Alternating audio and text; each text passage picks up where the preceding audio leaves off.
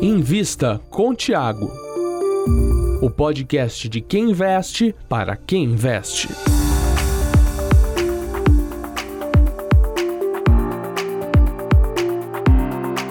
Olá, bom dia, boa tarde, boa noite a você ouvinte do Invista com o Thiago, um dos principais podcasts de investimentos do país, onde Thiago Reis entrevista grandes pessoas de grandes empresas, cargos importantíssimos, não é mesmo, Thiago Reis? É isso aí, pessoal, sempre um prazer enorme estar aqui com vocês. Eu gosto muito quando a gente traz convidados e o convidado de hoje é os convidados de hoje são pessoas muito importantes no mundo corporativo.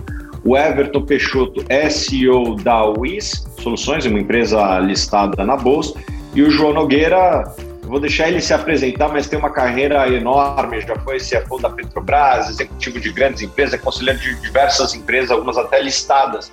Muito obrigado, Everton. Muito obrigado, João, pela presença de vocês. É, obrigado, Tiago. Você sabe que a gente tem aí um carinho por você e pelos seus assinantes. Né? Então, obrigado pelo convite. Obrigado aí também pelo convite. Prazer estar aqui, apoiar o Everton aqui no que for. Embora ele não precise de apoio, apoiá-lo aqui no que for necessário. Estou aqui como membro do conselho da, da WIS. Estou há um ano, né? Um ano, essas alturas, um ano no conselho da WIS. Hoje sou CEO de uma, de uma investida de, do fundo de Private Equity Global é, na área de transmissão de energia, conhecida como Evolts Participações. Everton, muita gente conhece a Wiz, algumas pessoas provavelmente não conhecem a Wiz. Conta para gente brevemente o histórico da empresa, o que vocês fazem, por favor. Bom, legal. Então, falando um pouquinho da Wiz, a Wiz tem uma história longa, apesar de diversas transformações ao longo da sua trajetória, mas ela se inicia 47 anos atrás para ser basicamente a corretora de seguros do ecossistema Caixa Econômica Federal. Então, ao longo dos anos, ela vem se desenvolvendo, foi se desenvolvendo com esse escopo, com esse objetivo, que era a maximização da venda de seguros no canal Caixa Econômica Federal, desde agências até o canal digital. Isso vem mudando ao longo do tempo e sofrendo uma série de transformações, mas foi importante para a nossa história para desenvolver um conhecimento único sobre gestão de canais é, comerciais, gestão de time de venda com mais de mil pessoas. É, então, deu aí um knowledge, uns skills que eu acho que não existia ou não existe no mercado financeiro nacional. É, desde 2018, a gente vem se desligando dessa tese principal e se diversificando, abrindo sempre canais de comercialização para maximização e distribuição de produtos financeiros. A gente sempre foi conhecido como uma corretora de seguros, hoje a gente já não é mais. É, uma parte cada vez mais crescente do nosso resultado vem da venda de produtos de crédito, de produtos financeiros, é, e aí o consórcio vem se destacando. É, e se, nos tornamos um conglomerado. Tá? Hoje são 16 operações independentes, todas elas usando uma estrutura escalável de tecnologia, gente, knowledge, conhecimento, mas são independentes. As mais conhecidas das nossas operações é a venda de seguros do balcão do Banco Inter, que é a Interseguros, é uma operação que vem num crescimento de três dígitos, uma operação muito bonita, a nossa joint venture com o Banco BMG, também com foco no produto de seguros, a nossa operação chamada WIS Parceiros, que hoje já está com mais de 13 mil pontos de vendas, é o maior canal, o maior marketplace consórcio fora de bancos, o maior marketplace independente do Brasil, faz 7 bilhões de reais de produção em consórcio. Então, é um bicho que, se ele fosse uma administradora de consórcio, estava ali no ranking das top 10 fácil, também crescendo dois dígitos altos. A gente, diferente de tudo isso que eu mencionei, a gente tem uma empresa que não é de marketing and sales, que é a WISBPO, que é a nossa é, empresa de retaguarda, processamento, regulação de sinistro, cobrança, esteira de crédito. É a única empresa do conglomerado WIS que não é marketing and sales na veia. Vamos falar um pouco do, do momento atual. O contrato com a Caixa é um contrato relevante e nos últimos dias tivemos algumas notícias que, obviamente, tiveram um impacto é, não tão positivo para a ação, né? que foi a não renovação daquele contrato histórico. Gostaria que primeiro você contasse um pouco do, do, do histórico deste contrato e como você acha que vai ser a vida depois do eventual término de uma operação relevante como parte do contrato com a Caixa? É, esse contrato ele foi tendo mutações ao longo do tempo, mas basicamente ele tem um histórico mais forte pós 2001, quando os franceses fazem uma joint venture com então a CNP, a Surrance, faz uma joint venture com a Caixa Econômica Federal, criando a Caixa Seguros. A Caixa Seguros tinha contrato até 2021, até fevereiro de 2021, para ser mais preciso, e o contrato original da UIS era com a Caixa Seguradora.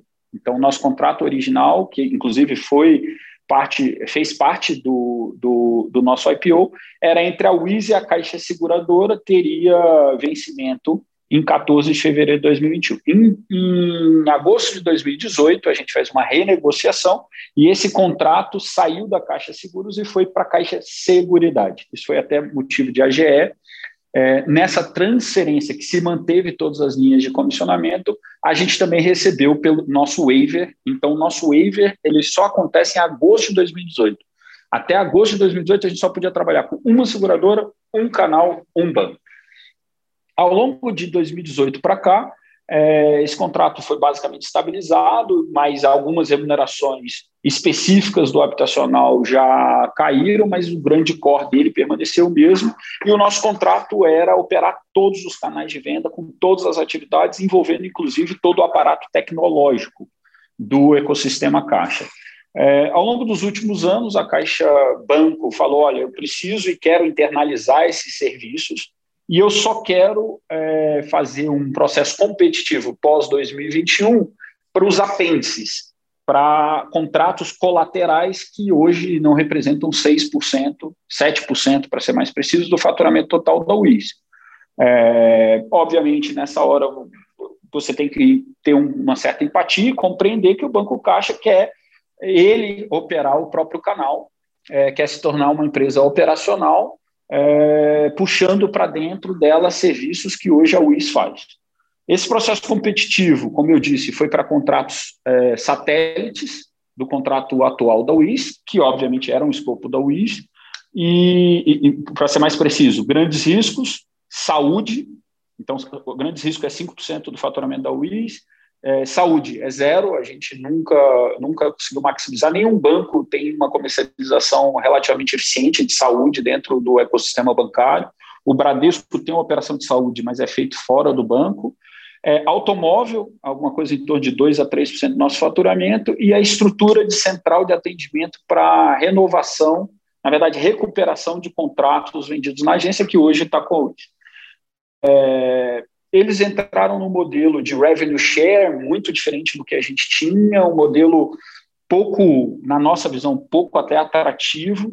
É, então acabou que a visão da, da seguridade era de identificar outros parceiros, ou acabou que outros parceiros se saíram vencedores dessa proposta de revenue share, é, que era bastante diferente da visão que a WIS tinha desse processo competitivo. A WIS achava que existia aí uma capacidade deles de maximizar uma luva é, em troca de maximizar também a, o alinhamento de interesses, tanto desse elemento privado, vendedor, sangue nos olhos, é, para recuperar o dinheiro pago na luva. Foi diferente a escolha deles, a escolha deles talvez tenha sido muito mais direcionado para revenue share ou para alguma especialidade, e é, a Wiz entende, acredita que vai continuar prestando os serviços que a gente considera core ao longo de pelo menos mais seis meses, e ao longo desses seis meses cabe à Caixa tentar identificar se consegue internalizar ou não esses serviços de bank assurance tradicionais, que não tem nada a ver com alto, grandes riscos, etc, etc. Findado esses seis meses, caso algum serviço não tenha plataforma tecnológica ou software não seja transferido para a Caixa, a UIS vai estar à disposição para ir aí fazer contratos ad hoc para esses serviços específicos que eles não consigam internalizar. João, fala um pouco da sua visão e a visão talvez dos seus demais companheiros de conselho a respeito do futuro da empresa. Acho que o, um pouco que o, o Everton colocou é que é o ingrediente principal para responder essa tua pergunta. Na medida em que você tem Dizer, esse processo de independização, vamos chamar assim, da Caixa, é fundamental para determinar o futuro da companhia. E na medida em que ela fica presa ao passado e dependente muito exclusivamente de um de um cliente único, isso é ruim para o seu futuro. E ela fez um trabalho de transição que já vem de algum tempo, muito importante, pós-listagem das ações, que foi diversificar a base de, de clientes, né, tatuando para outras seguradoras, prestando serviços diversificados no mercado. Então, portanto, hoje ela não depende de um contrato exclusivo ou de um único cliente. Então, eu diria que hoje ela está muito bem posicionada para continuar crescendo e para se consolidar como a maior corretora é, brasileira independente, especializada em bank assurance e distribuição de seguros. É, João e Everton, acho que pode responder os dois, porque os dois têm competência para isso. Muitos investidores compram e compraram ações da Wiz muito por conta dos dividendos, né? principalmente o investidor pessoa física, ele, ele se interessa por isso. Essa foi, inclusive, uma característica forte da Wiz no, no passado recente, né? conseguia crescer e pagar dividendos simultaneamente. É, comenta um pouco sobre as expectativas de, de dividendo para os próximos anos, por favor. Eu vou, antes do João, passar a voz para o João, e, e, aí, obviamente, o João pode dar uma visão bastante sólida do conselho. Eu tenho que tomar um pouco de cuidado aqui para não, não, não, correr o risco de dar guidance, né, que é um, algo que a gente não, não, não, não, não pratica na companhia, mas o que a gente tem hoje é uma configuração de distribuição de 50% do lucro líquido da companhia, sendo que não vejo por, no curto espaço de tempo uma perspectiva clara, um interesse muito claro é, de, de se regra. Hoje, como foi mencionado ali no começo, nos nove primeiros meses da companhia, 68% do nosso faturamento foi advindo desse contrato de comercialização com a Caixa, sendo que desses é, 68%, quase que 30%, mais ou menos 30%, é, é, fluxo, ou seja, são vendas que não são daquele ano, são produtos que não são vendidos, são produtos que simplesmente se encarteram, e a gente tem uma estrutura de, de gastos opera, operacionais, olhando para o ano passado, relativamente significativa na caixa. Então, o que vai acontecer para a perspectiva desse ano é uma redução de OPEX, principalmente a partir do segundo trimestre, e, obviamente, uma, um, um, um, também algum ajuste de top line. É, mas a gente continua com uma visão clara de manter a companhia com uma margem muito saudável e distribuindo dividendos, sendo ainda reconhecido como um pagador de dividendos. Eu passo para o João para poder falar um pouco uma visão mais é, do conselho sobre o tema. Ah, não tem muito a acrescentar, é isso. O, a, a, companhia, olhando da ótica do investidor, é um play, é um play estável, pagador de dividendo, não tem risco de produção nem volatilidade inerente a a uma operação industrial ou de commodities. Agora, ela é uma prestadora de serviço, então ela depende de manutenção da conquista dos mercados em que ela já atua e aumentar a participação dela nesses mercados. E ela está muito bem posicionada para isso. Então, nada. E atravessou uma fase de pandemia que muitas empresas eh, não aguentaram o tranco, eh, passou por esse período de forma é, bastante sólida, provando que ela tem uma base, uma base, uma sustentação importante para o seu para performance de médio e longo prazo. Então, acho que é um play interessante para o investidor que olha dividendo. Everton, vocês fecharam um número de parcerias aí importantes. O número nem foi tão grande, mas o, acho que o tamanho talvez seja bastante mais importante que a quantidade. É, eu gostaria que você falasse aí das principais parcerias, talvez Banco Inter, Banco BMG, se tiver outras aí no pipeline também, pode falar um pouquinho de futuro que você está vendo. Fala um pouco da magnitude que essas parcerias podem ter para o futuro da empresa em termos de receita, resultados, etc. Bom, vamos começar então em ordem cronológica, né?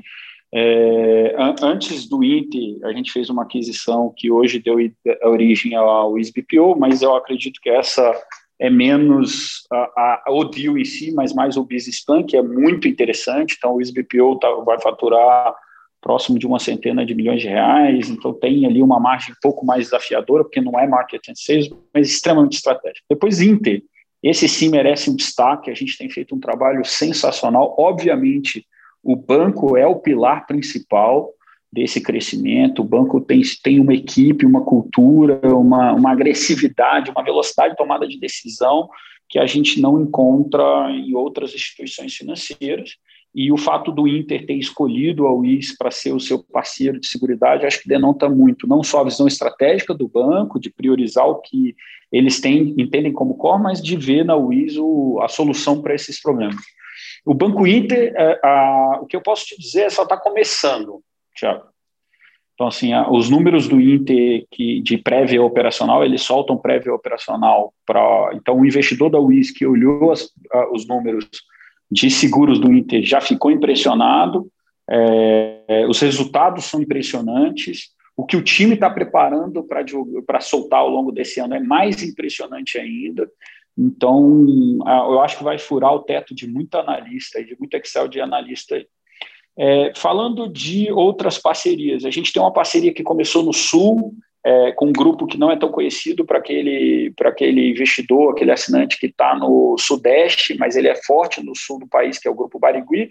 Mas isso deu origem ao Wiz Consegue, que é o nosso braço de automóveis, que vem crescendo numa pegada legal, ainda num tamanho menor, mas tem muito potencial. E é essa que depois vai dar origem à joint venture que a gente já anunciou, não fez o closing ainda, com o grupo Caoa, para criar a Caoa Seguros.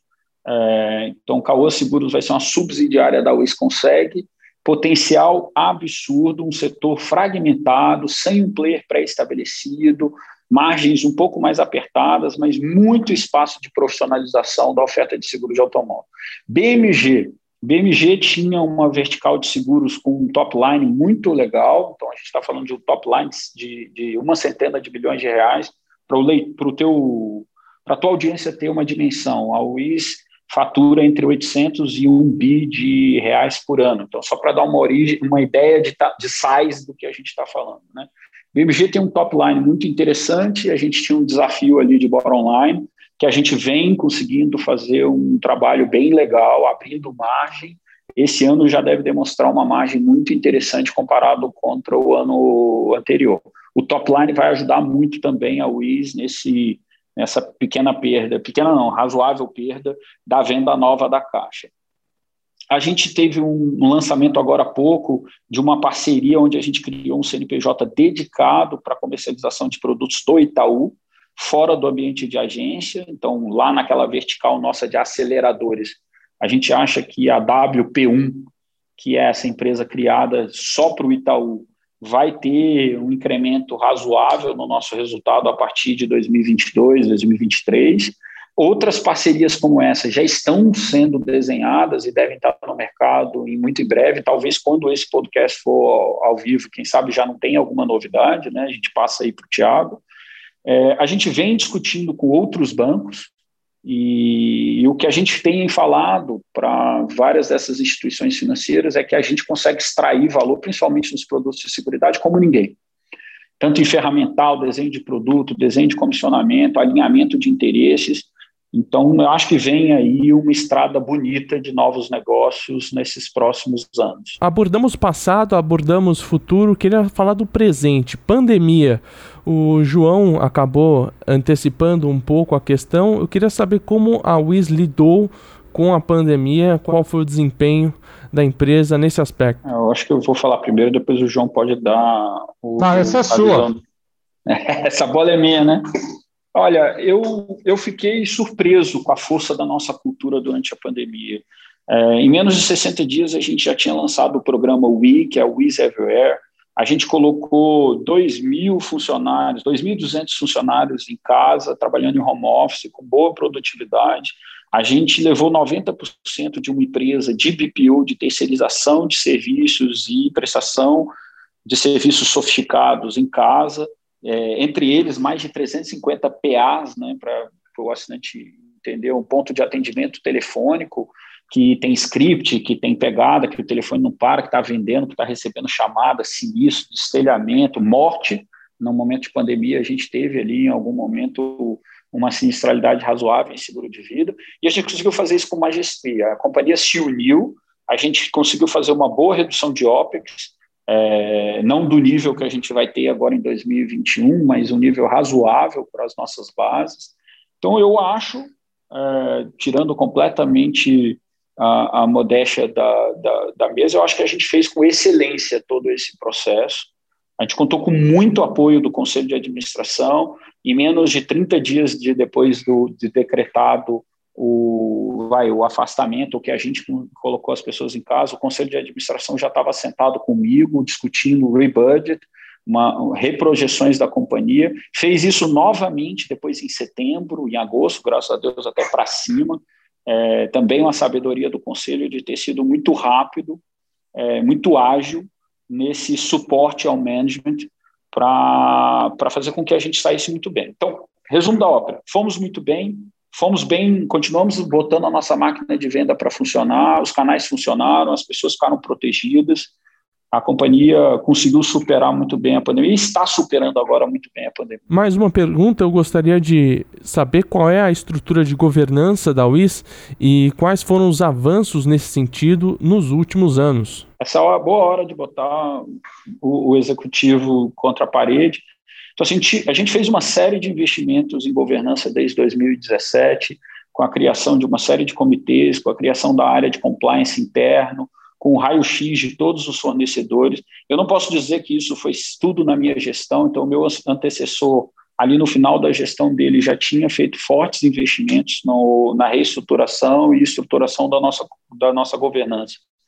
É, trouxemos um corpo de auditoria interna, que era algo que a companhia até então não tinha, muito sólido. É, isso vem sendo dado continuidade obviamente, é, depois do ocorrido, que a maior parte dos assinantes da Suno conhecem, que é, são fatos é, relativos a 2014, 2015, 2016, obviamente a gente apertou muito mais as regras, é, trazendo ferramentas novas para análise de, e acompanhamento de contratos, é, trazendo processos para fiscalização da execução de contratos. Então, a, a gente vem muito, muito estruturado no tocante a tanto a responsabilidade social, mas também principalmente a governança. Né? É, temos hoje dois conselheiros independentes que são extremamente é, presentes no nosso dia a dia, que conversam com, tanto com o senhor quanto com os demais conselheiros, participam ativamente dos comitês. Então, a gente está muito confortável olhando para frente. Obviamente, estamos aí com um comitê de investigação, liderado pelo Otávio Yasbeck, que está fazendo um trabalho de olhar o nosso passado, que é parte do processo também. A companhia hoje preza pela transparência, então tudo que for é, identificado como crítico é, no nosso passado vai ser aberto. É, o, o management atual está muito confortável, seguro de que a companhia deixou esse, qualquer tipo de histórico complicado. Se ocorreu, ocorreu no passado, não faz parte da nossa realidade. É, olhando aí o João, escutando um pouco o João, o João pode dar uma visão mais de cima sobre as apostas no tocante à governança para a nossa companhia. Ah, só acrescentaria que a gente, evidentemente, pós-listagem é, na Bolsa, é, aprimorou o, todos os procedimentos de governança, e o conselho, é, a WIS é uma companhia que tem bloco de controle, mas como, como o Everton mencionou, tem, tem representantes dos, dos minoritários ou conselheiros independentes no, no conselho, e essa dinâmica funciona, a, o esquema de contrapeso funciona, né? a questão de né, que seria uma preocupação para os investidores, questões de parte relacionada, eventuais conflitos de interesse, são todos é, transferidos para decisão dos comitês e a deliberação, sugestão de deliberação pelos comitês e com participação ativa dos independentes, evitando, portanto, é, os clássicos conflitos é, de interesse entre partes relacionadas. Então, acho que, desse, do ponto de vista de governança, a companhia não deixa nada a desejar, nenhum dos, das demais companhias não atende todos os padrões exigidos pelo novo mercado, inclusive. É, João, você foi um executivo. Eu vou até mudar de assunto, é, Everton, me dá um, alguns minutinhos aqui, porque, obviamente, o, o João tem, fez carreira na Petrobras, foi um executivo importante lá, e a Petrobras roubou a cena nos últimos dias, né? Inclusive, o, o João também é conselheiro de uma empresa que a Petrobras é fornecedora, cliente, que é a Braskem. João, fala um pouco é, do seu ponto de vista, sobre como pode ser interpretada as ações do governo com relação à Petrobras que foram anunciadas nos últimos dias. Tá certo. O, o, eu até publiquei no, no LinkedIn, lá no, fiz um post sobre esse assunto, é, reproduzindo, não sei nem se o Everton viu, reproduzindo um artigo que eu publiquei no Estado de São Paulo em 2002, mas a gente já fazem, portanto, mais de 20 anos, e, e, sobre esse assunto. As coisas não mudam. Né? Então, essa história se repete, entra governo, sai governo, de esquerda, de direita, de centro, qualquer um que seja, o assunto se repete. Né? Ah, e é uma dinâmica que a, a única resposta para esse assunto é assim: se o governo decidiu usar o mercado de capitais para ajudar, para cofinanciar né, a, o projeto de expansão da Petrobras, ela tem que respeitar as regras do mercado. Se não quer respeitar e quer, e quer fazer o uso da Petrobras como instrumento de políticas públicas, que é legítimo, fecha o capital. Mas as duas coisas ao mesmo tempo não funcionam. E o governo simplesmente, os governos, né, não é exclusividade deste governo. Você pode achar que esse governo faz de forma mais errática, bombástica, desnecessariamente, tal, mas todos os governos tiveram esse mesmo dilema. Né? E então é um assunto que não que não termina, né? É, infelizmente. E claro, porque isso tem está correlacionado com a dominância que a própria empresa tem no mercado. Né? Então, ela aparentemente tem um poder de mercado dominante, embora ela atue no mercado que seja globalizado e seja um mercado de commodities. Né? Então, é, é um assunto que é recorrente. É, e o mercado também, aí preciso dizer que o mercado também é, é, dependendo da situação, ele tem uma memória muito curta. Né? Então, quando o petróleo estava a 100, 200, 130 dólares, aí as pessoas esquecem, aceitam todas as barbaridades de gestão e não reclamam. Né? É, então a gente assistiu isso nos governos do PT. É, e agora, evidentemente, o mercado, com razão, reclama, etc., etc., porque os, né, os preços do, do, do, estão em outros patamares. Né? Então, isso, essa briga do mercado com, com o controlador é, vai ser sempre presente enquanto estiver esse dilema não resolvido pelo governo. Uma curiosidade, se me permitir, para não, sem querer me estender demais, é que já no final do governo Figueiredo, do governo Fernando Henrique, exatamente por causa dessa confusão e da fase pré-eleitoral, que na época o candidato do governo Serra também patrocinava intervenção na Petrobras no seu discurso pré-eleitoral, criou-se a famosa CID, que era exatamente uma, uma taxação no, no, preço da gasolina que seria usado para amortecer a, a, os picos de alta do, do, do preço e deixar a companhia em liberdade. Os governos simplesmente não conseguem implementar a CID, porque quando você tem que implantar a CID na sua totalidade quando o preço está baixo. Só que quando o preço está baixo, ninguém está preocupado com o assunto, quer capitalizar politicamente o preço na baixa. Aí, quando o preço está alto, aí já não dá mais para correr atrás do prejuízo, então a CID fazem também quase 20 anos que está aí e não é usada. Né?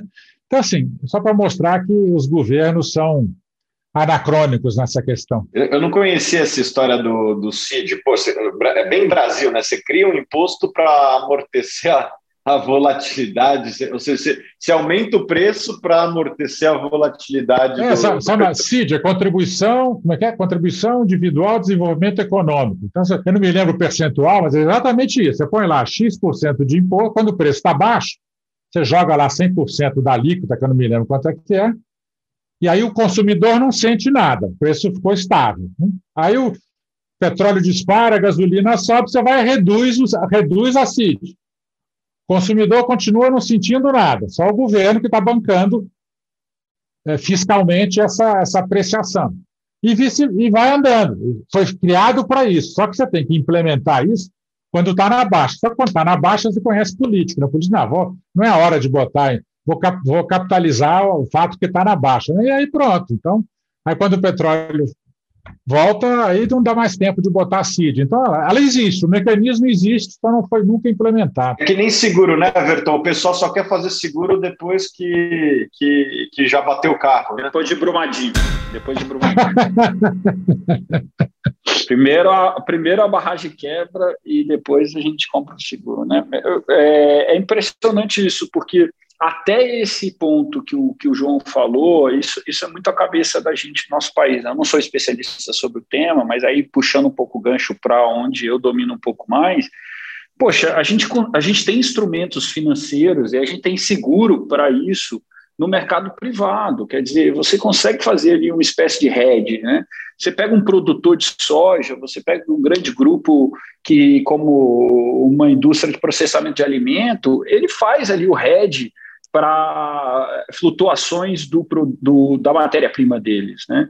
Então, eu, eu, eu tenho minhas dúvidas aqui, desculpa, não sei se é a minha cabeça, fugiu um pouco do assuntoísmo, não sei se é a minha cabeça que é muito liberal em termos de modelo microeconômico, eu acho que cabe ao próprio mercado, cabe à Petrobras desenhar ali um, uma sistemática junto com o mercado privado e colocar isso dentro do próprio planejamento dele, porque aí não assusta o, o, o investidor da Petrobras, né? Quer dizer, o investidor da Petrobras sabe que 3% do, do orçamento, 3% da receita é destinado a, a, a, a aliviar flutuações. É, para isso que o mercado financeiro serve né, também. Sabe o que é melhor do que ler qualquer livro de investimentos? Ler um que te indica as melhores leituras. 10 livros que todo investidor deveria ler. A seleção da Suno para você se tornar um investidor melhor. Link na descrição deste podcast.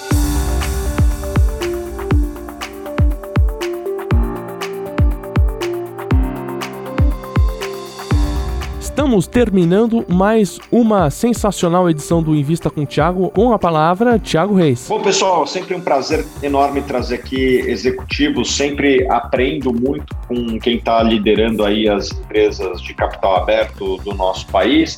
Queria aqui passar a palavra para o Everton e depois para o João para fazerem as suas considerações finais e despedidas. E também, Everton, é, quem é investidor ou pretende ser investidor, se, se você puder dar aí os comandos para acompanhar melhor a empresa, fica com você. Bom, Tiago, antes de tudo, então, muito obrigado em nome da UIS, né, e agradeço o convite.